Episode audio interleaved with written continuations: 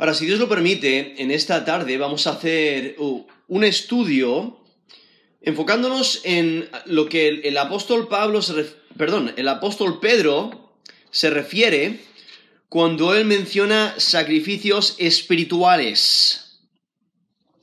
Porque la escritura menciona que el creyente, el creyente es un sacerdote.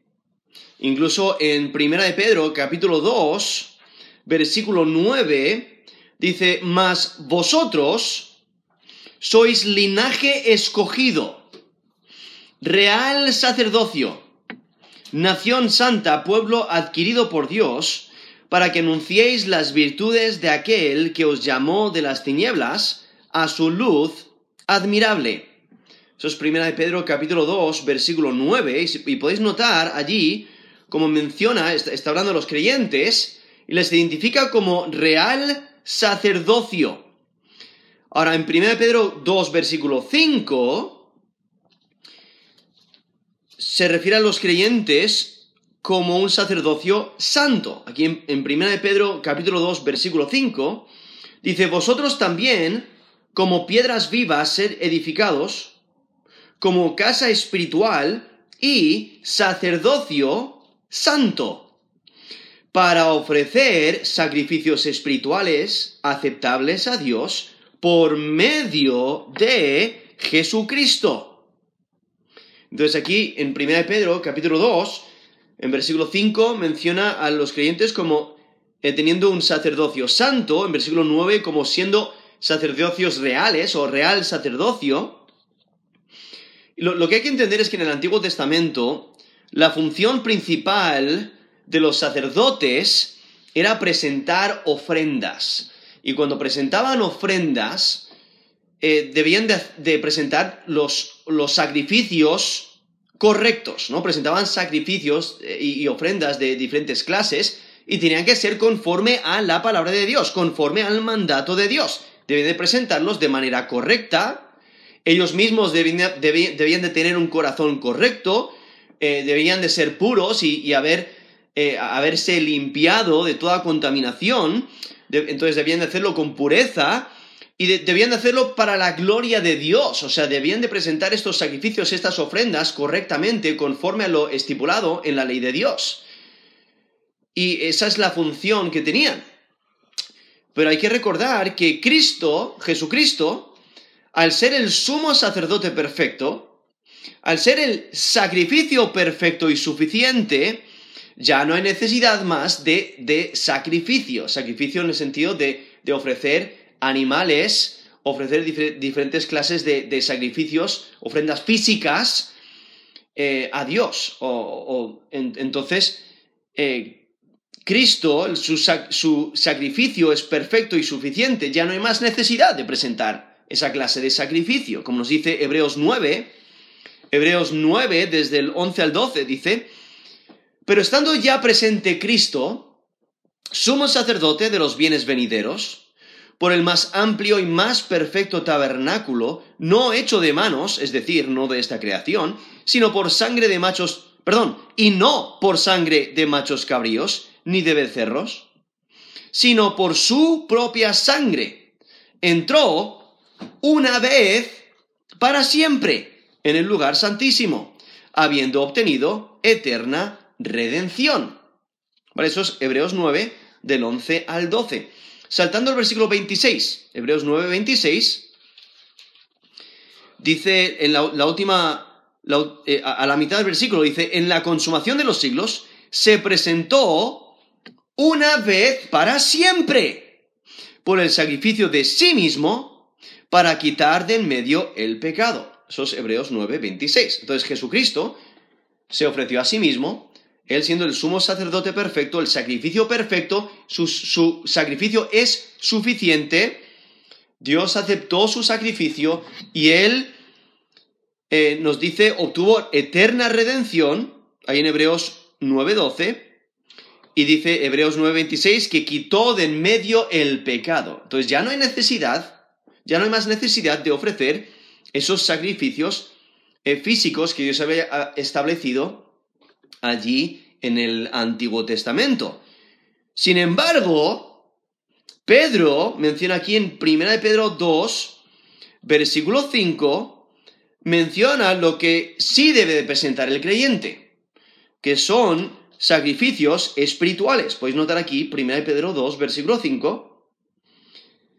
Dice, vosotros también como piedras vivas, sed edificados como casa espiritual y sacerdocio santo para ofrecer sacrificios espirituales, aceptables a Dios por medio de Jesucristo.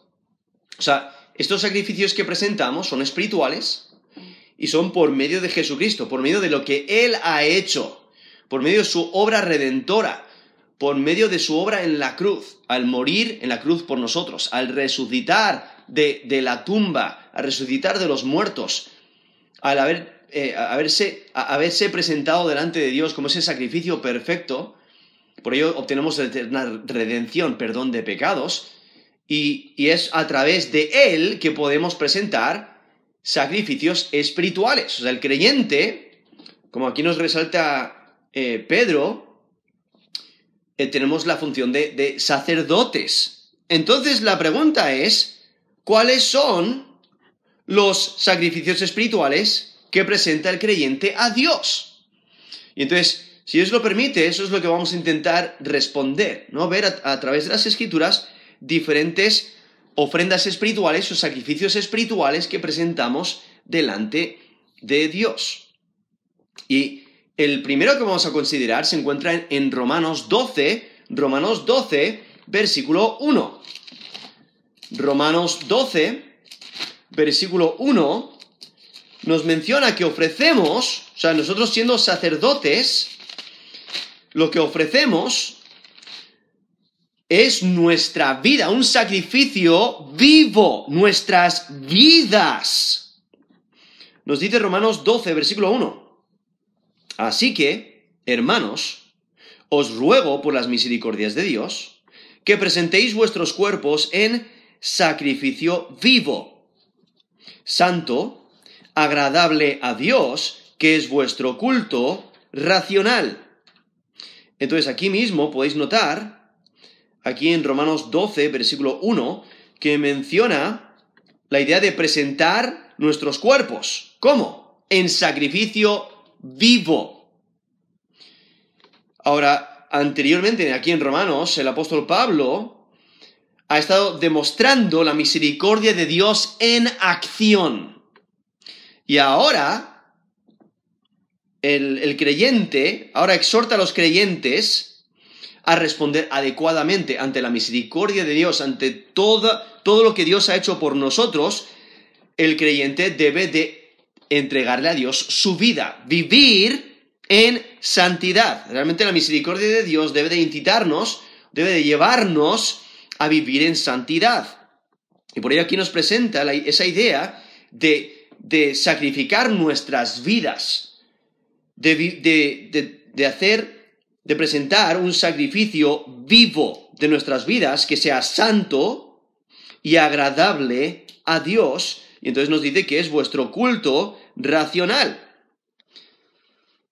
Entonces está presentando aquí una dedicación total. Es una dedicación total de nuestras vidas a Dios. Lo cual incluye la presentación del cuerpo.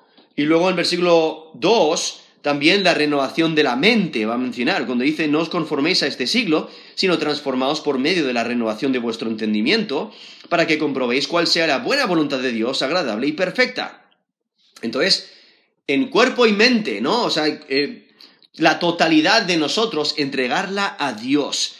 Ese es el sacrificio que presentamos, ¿no? Como al ser, sacerdotes, eh, el sacerdote de los, sacerdocio de los creyentes, de los santos, pues debemos de presentar nuestras vidas un sacrificio santo, un sacrificio agradable delante de Dios, un sacrificio vivo. Y implica toda área de nuestra vida. Este, este sacrificio, esta adoración a Dios impacta toda área de nuestra vida. No está, no está limitada a un lugar, no está limitada a, un, a una hora, a un tiempo específico es una adoración ofrecida continuamente. Es una adoración en cualquier lugar, a cualquier hora. Y es que por ello aquí Pablo clasifica el sacrificio de nuestros cuerpos con tres adjetivos. Podéis notar allí, dice vivo, o sea, dice presentar, que presentéis vuestros cuerpos en sacrificio vivo, santo, que, lo identifica como consagrado, ¿no? Separado para, para servicio a Dios. Entonces, vivo es santo y agradable. Entonces, así es como debemos de presentar nuestros cuerpos, nuestras vidas. Y es eh, eh, eh, equivalente a, toda, nuestra, toda nuestra vida, todo, todo lo que somos, toda nuestra vida, o sea, todo lo que tienes, todas tus habilidades, todas tus capacidades, todos tus planes, tus sueños, tus deseos. Dios lo quiere todo. Y se lo debemos entregar a Él para su gloria. Dios quiere que le des todo sin reservas. Y por ello tenemos que tener esa actitud interna, ¿no? De nuestra mente. Debemos, debemos hacerlo racionalmente. Eh, es, es lógico. O sea, viendo lo que Dios ha hecho por nosotros, viendo el Evangelio, debemos de presentarlo delante de Dios por todo lo que, eh, por todo lo que Dios ha hecho por nosotros. Por eso nos dice que es vuestro culto racional. Eh, y eso refleja esa verdadera adoración que le presentamos delante de Dios al entregarle nuestras vidas. Entonces aquí vemos en Romanos 12, 1, que debemos ofrecer nuestras vidas en sacrificio vivo. Pero también eh, la escritura nos menciona que debemos de ofrecer nuestra adoración y acción de gracias. Si vamos a Hebreos, Hebreos 13, Hebreos 13, versículo 15, Hebreos 13, 15, dice, así que ofrezcamos siempre a Dios por medio de Él, o sea, por medio de Jesucristo. Esa es la clave, tenemos que hacerlo por medio de Jesucristo. Así que ofrezcamos siempre a Dios por medio de él sacrificio de alabanza, es decir, fruto de labios que confiesan su nombre. Y aquí menciona esa alabanza cuando dice sacrificio de alabanza. Y ese término hay traducido alabanza, se refiere a adoración. No es, es reconocer quién Dios es, sus atributos y, adorarle por sus atributos, adorarle por sus obras, todo lo que Él ha hecho, eh, adorarle por su carácter, por, por quién Él es, ¿no? reconocerle como Dios y adorarle, hablar de sus excelencias. Pero también nos menciona la, la importancia de ofrecer adoración y acción de gracias. Por ello, vemos la conexión que hace el Salmo 69 entre adorar a Dios y alabarle, entre, entre exaltarle por sus atributos y darle gracia por todas sus obras, por todo, por todo lo que Él ha hecho y quién Él es. En Salmo 69, versículo 30 al 31, dice, alabaré yo el nombre de Dios con cántico, lo exaltaré con alabanza, y agradará a Jehová más que sacrificio de buey, o becerro que tiene cuernos y pezuñas. Ahora está presentando la importancia de, adorar a Dios de un corazón sincero, genuino, de que seamos leales a Dios y que le alabemos y que le exaltemos, no que le adoremos. Incluso aquí en Salmo 69, versículo 30, ese término traducido alabaré es la idea de adorar, ¿no? De presentar adoración a Dios. Pero luego al final del versículo 30 dice, lo exaltaré con alabanza. Y ese término traducido alabanza se refiere a acción de gracias. O sea, constantemente dando gracias a Dios por todo lo que hace, por todo, por, por todos sus atributos, darle gracias. Entonces, por ello esa conexión entre adorar, o sea, reconocer sus excelencias, reconocer su dignidad, hablar de sus cualidades y sus características, pero también darle gracias, darle gracias por quien Él es, por todo lo que ha hecho por nosotros.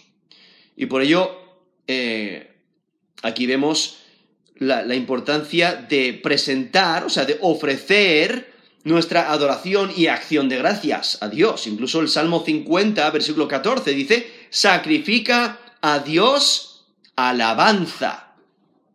Eso Salmo 50, versículo 14, y paga tus votos al Altísimo. Eso Salmo 50, 14. Salmo 50, 23, el que sacrifica alabanza me honrará.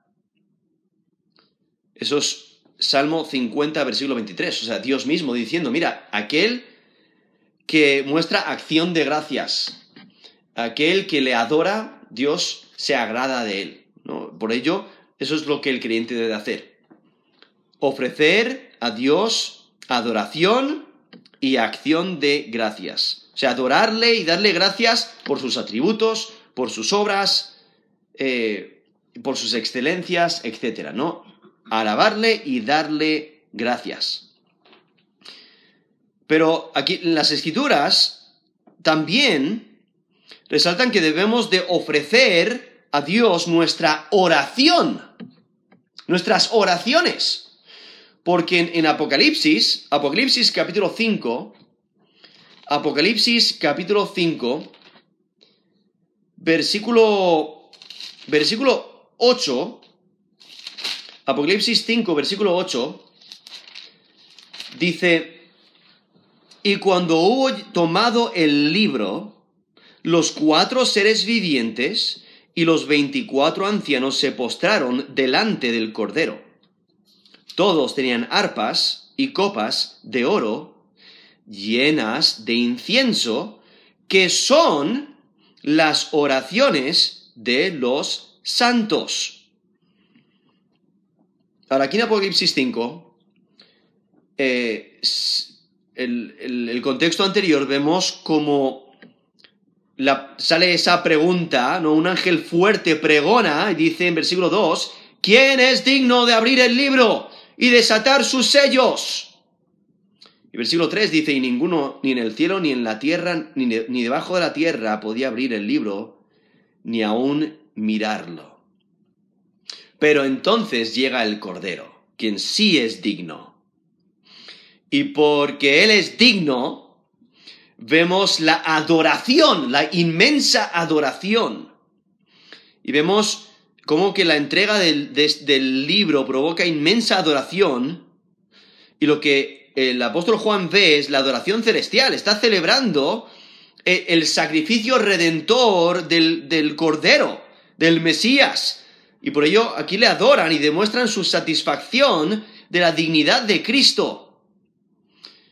Y entonces por ello cuando el Cordero toma el libro, los cuatro seres vivientes y los veinticuatro ancianos se postran en adoración.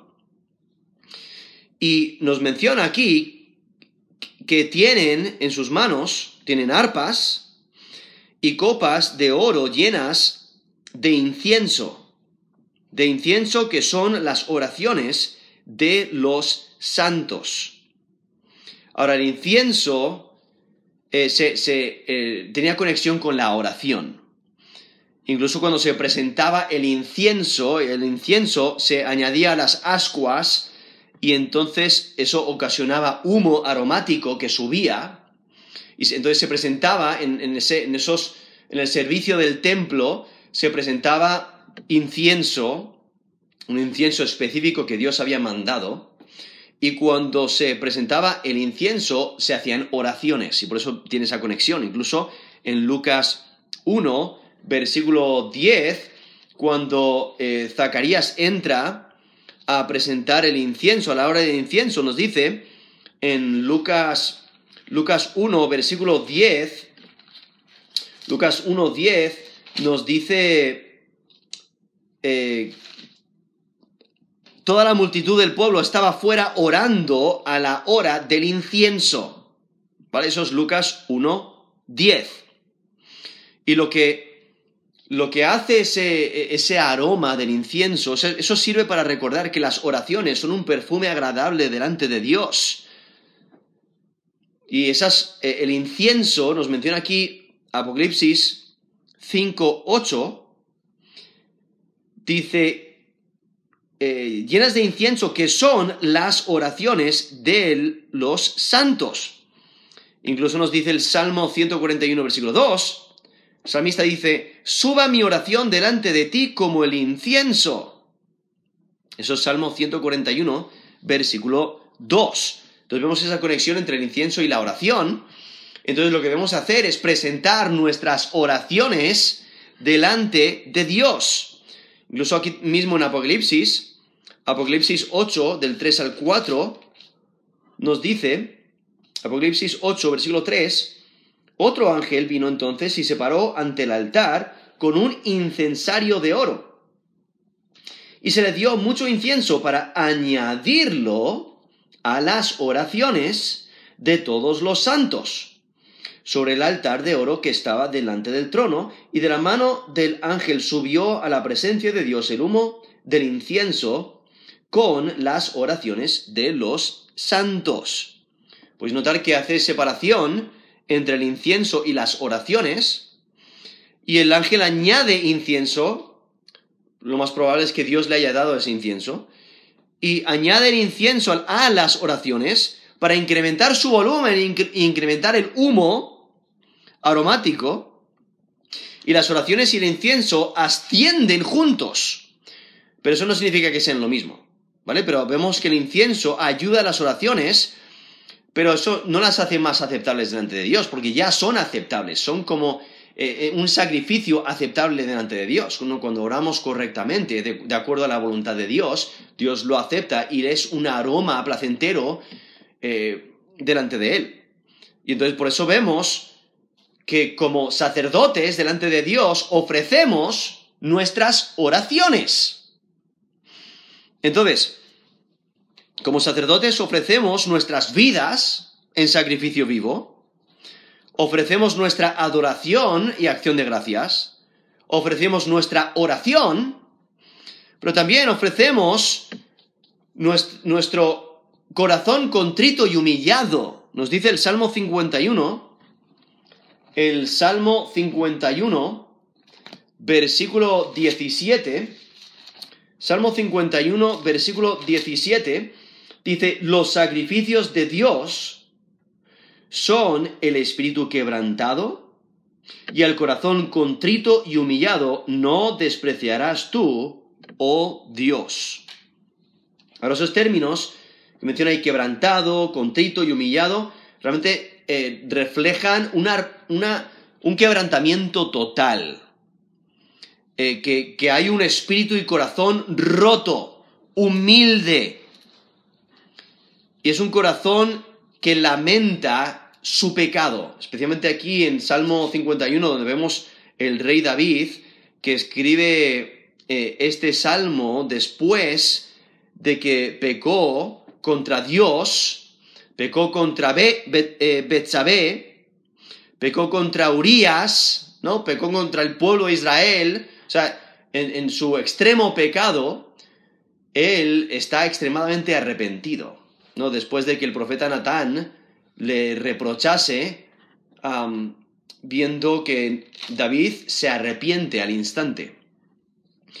Y entonces lo que él se da cuenta es que lo que Dios desea es lealtad de corazón, un corazón roto, un corazón completamente humillado, un corazón que odia el pecado, un corazón que se lamenta en extremo por su pecado. Y entonces por eso aquí nos menciona los sacrificios de Dios son el espíritu quebrantado. Al corazón contrito y humillado no despreciarás tú, oh Dios. Entonces, el creyente, otra cosa que ofrece delante de Dios es humildad, ¿no? Un espíritu eh, quebrantado, un corazón contrito y humillado. Eso es en Salmo 51, versículo 17. Ahora, en el apóstol, el apóstol Pablo, en Filipenses 2, versículo 17, presenta también la idea de ofrecer nuestra fe. En Filipenses, capítulo 2, Filipenses capítulo 2, versículo 17. Filipenses 2, 17. Dice, y aunque sea derramado en libación sobre el sacrificio y servicio de vuestra fe, me gozo y regocijo con todos vosotros. Aquí realmente presenta dos cosas que os ofrecen delante de Dios, pero primero vamos a considerar el ofrecer la fe o el sacrificar la fe, el entregarle nuestra fe, porque ahí menciona, Filipenses 2.17, dice sobre el sacrificio y servicio de vuestra fe. Ahí está resaltando la fe de los creyentes y el, apóstol Pablo está mencionando que la fe misma, o sea, el vivir de acuerdo a la fe, es un acto de adoración, es un acto de servicio, es, presentar delante de Dios esa, esa ofrenda, ese sacrificio de, nuestra fe. Es el, el vivir de acuerdo a la fe, el demostrar nuestra fe, el seguir confiando en la palabra de Dios, seguir confiando en Dios a pesar de las pruebas, a pesar de las aflicciones, a pesar de las persecuciones, seguir confiando en Dios. Y el apóstol Pablo eh, tiene el, currículum perfecto para poder decir que, que puedes padecer persecución y demostrar tu fe, seguir siendo fiel a Dios, porque justamente aquí cuando escribe la carta a, los filipenses, el apóstol Pablo está encarcelado por su fe.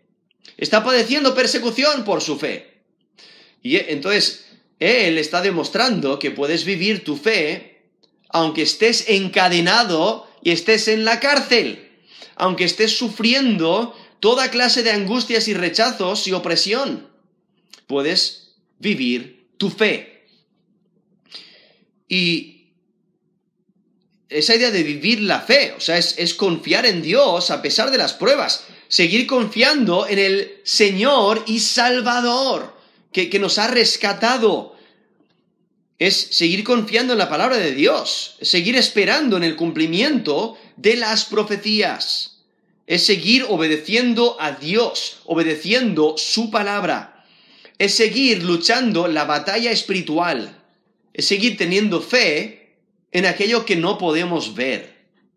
Es seguir teniendo fe en la palabra de Dios, aunque el mundo a nuestro alrededor lo rechace. Aunque, aunque rechacen la palabra de Dios, debemos de seguir confiando en ella. Aunque eh, Satanás nos intente engañar, no debemos de creer sus engaños, sino debemos de creer la verdad de la palabra de Dios, o sea, continuar viviendo nuestra fe. Y entonces, de la manera que lo presenta aquí Filipenses, Filipenses 2, 17, es que presentamos a Dios nuestra fe. Obedecemos eh, su palabra, eh, obedecemos el Evangelio y continuamos viviendo en la fe. Entonces, presentamos a Dios nuestra fe. Ahora, aquí mismo en Filipenses 2.17, como mencioné, hay otro. Porque el apóstol Pablo, él mismo dice que su vida la presenta como una libación. Dice, aunque sea derramado en libación. Entonces, eh, la, libación básicamente es un sacrificio líquido que se derrama. Y entonces lo que el apóstol Pablo está diciendo, mira, mi vida es un sacrificio, es como, un sacrificio líquido que se derrama. Se, derrama por completo y es una entrega a Dios por completo. Y entonces él mismo es, eh, eh, eh, está hablando de su vida como un sacrificio de libación, pero realmente está hablando del posible martirio. O sea, él está en la cárcel y él ha aceptado la voluntad de Dios. Posiblemente no salga de allí con vida. Posiblemente ante toda la persecución, ante todos los enemigos, ante todos los que desean su muerte por causa del Evangelio, el apóstol Pablo continúa reflejando su fe Y él dice, mira, entrego mi vida, sí como mencionó ya en Romanos 12, 12.1, como es ese sacrificio, eh, eh, sacrificio vivo, pero aquí está presentando diciendo, mira, aún más, aún si la voluntad de Dios requiere que muera por la fe. Entonces, entrego mi vida, eh, dice, aunque sea derramado en libación, o sea, aunque resalte en martirio, que le maten por su fe, porque él se encuentra en la cárcel por su fe y la muerte está muy cerca. Y es que Pablo ha aceptado la voluntad de Dios para su vida. Sea lo que Dios desee, él está dispuesto a seguir confiando, a seguir reflejando su fe en Jesús como Señor y Salvador, a seguir confiando en las palabras eh, de Dios, en, en su palabra y en sus promesas. Y es que la confianza que Pablo tiene es que si él muere, eso significa estar con Cristo. Por eso en Filipenses 1, 21 dice, porque para mí el vivir es Cristo y el morir es ganancia. Mas si el vivir en la carne resulta para mí en beneficio de la obra, no sé entonces qué escoger, porque de ambas cosas estoy puesto en estrecho, teniendo deseo de partir y estar con Cristo, lo cual es muchísimo mejor.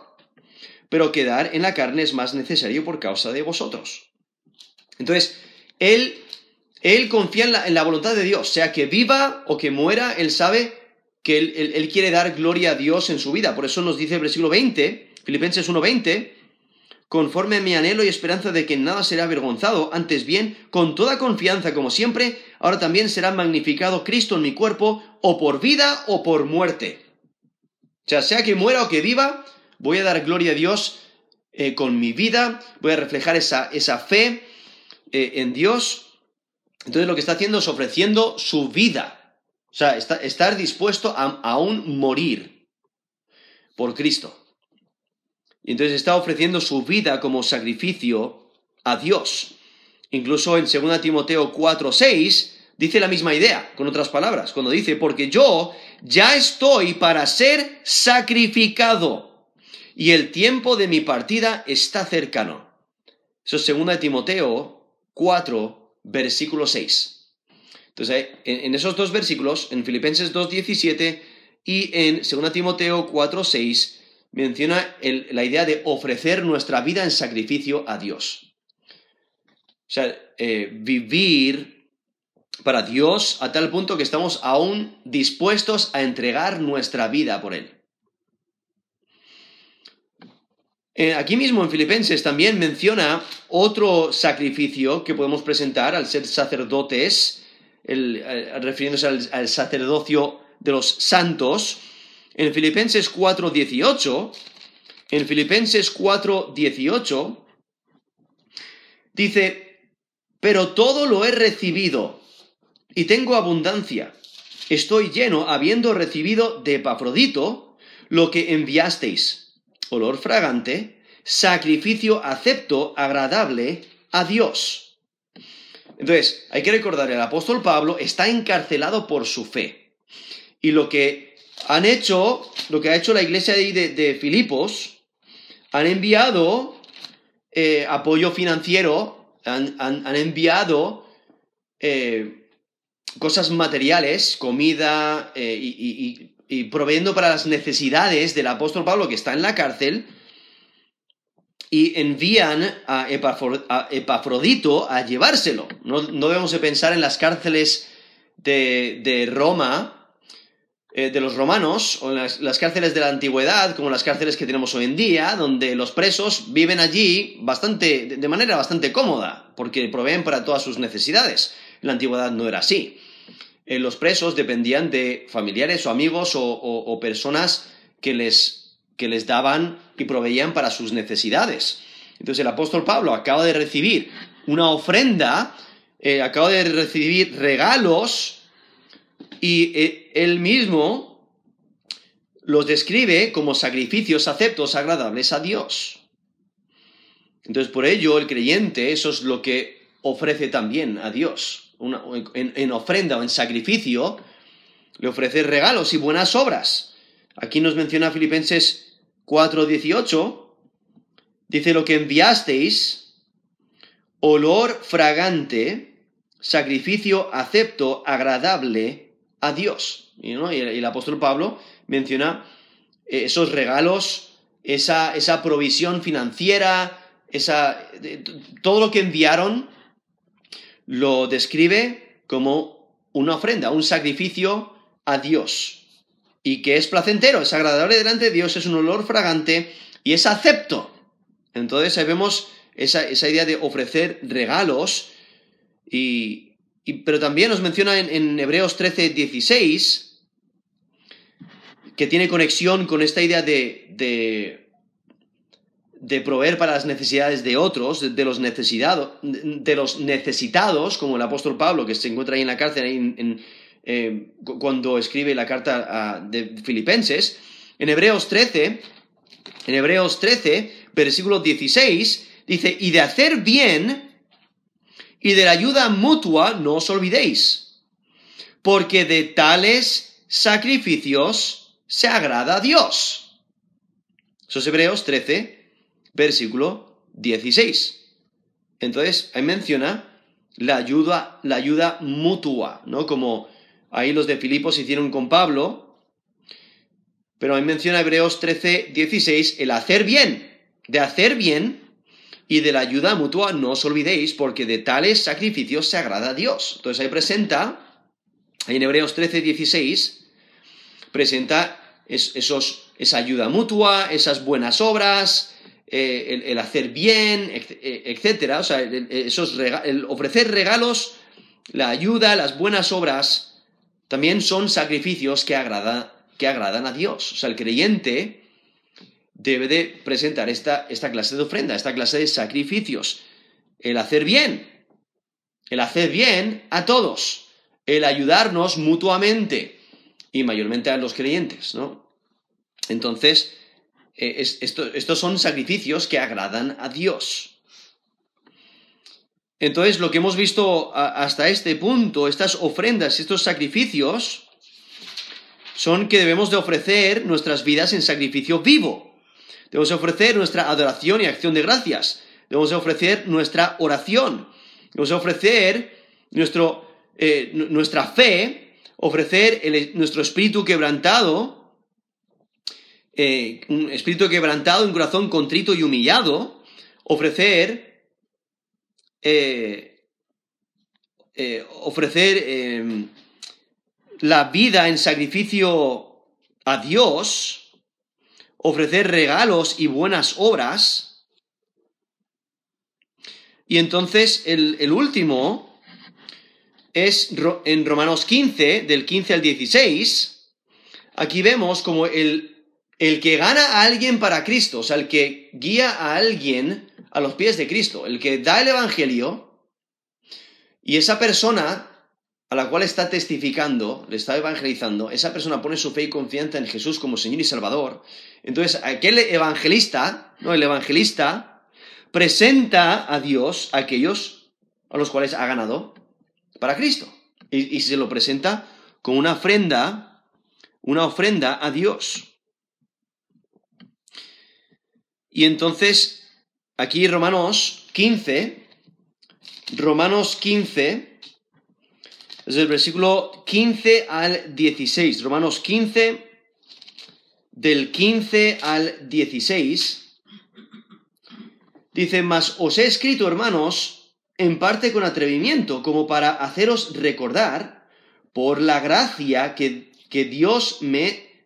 Perdón, por la, por la gracia que de Dios me es dada, para ser ministro de Jesucristo a los gentiles, ministrando el Evangelio de Dios para que los gentiles les sean ofrenda agradable, santificada por el Espíritu Santo.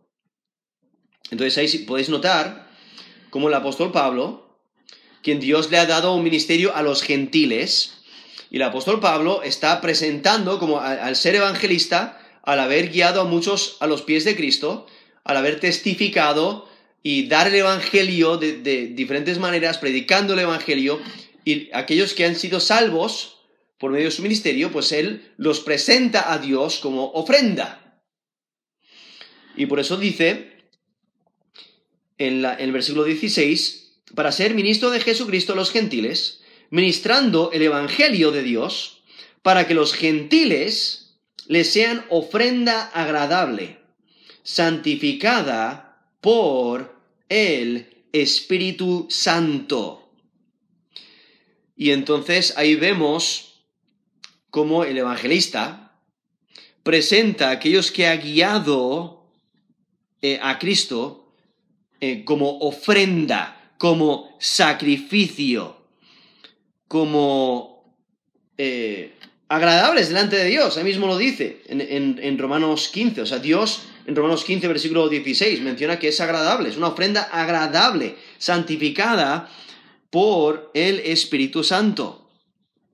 Y entonces vemos estas, estos sacrificios espirituales que nos presenta la Escritura para que sirvamos a Dios como sacerdotes, como, como eh, leí antes, ahí en 1 Pedro 2, 9, nos menciona que tenemos un, sacerdocio real, un real sacerdocio.